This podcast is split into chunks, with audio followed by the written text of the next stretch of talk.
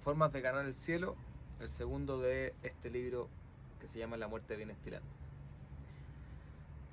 Sentada en el borde de la cama, puesta al fondo de aquella pieza húmeda y penumbrosa, Eulalia habría respirado con dificultad el hedor de las sábanas, de no ser porque desde hace un par de noches duerme otra vez al lado de su marido, velando su intermitente sueño de moribundo, acostumbrada ya a los olores del viejo, que no se baña hace una semana.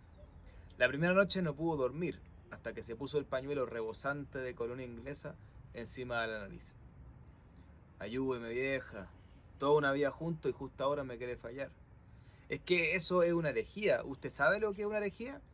Sí sé lo que es una herejía, pero esto no tiene nada que ver.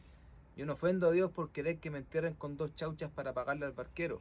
Es más, Dios tiene que estar de acuerdo con eso, si no, nadie llegaría a su lado. Ya, termínese la sopa, que me tiene cansada con los judíos y los barqueros y la tontera. ¿Está segura de que ya le avisó a Martincito que se venga del norte?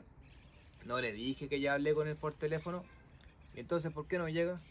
No sé, tendrá que resolver algunos asuntos, el viaje es largo, qué sé yo. A lo mejor no entendió bien que me voy a morir. Si entendió, le digo. ¿No se habrá escuchado mal en ese teléfono de la Carmencita? Ya no se escucha mal, es hora antes tan lejos del norte, yo no entiendo. ¿Qué cosa? ¿Cómo dice usted que se escucha bien? Porque usted está sordo, Florencio, por eso no escucha bien. Pero yo no estoy sorda y ya hablé con Martincito y le dije que a usted le bajó la lecera esa de que se quiere morir. Si no me quiero morir, pero es que me llegó la hora. Me están, me están pidiendo arriba. Ah, ¿vio? Dice triunfal la Lalia. Ahora dice que es para arriba la cosa. ¿Y para qué el barquero entonces? ¿Para cruzar el cielo? No, el agua. Un río parece que El río que separa el mundo de los vivos del mundo de los muertos. Si no tengo la moneda, voy a quedarme errando por 100 años. ¡100 años! Sí, vieja, usted se ríe porque no se va a morir todavía, pero ya la quiere ver cuando esté como yo.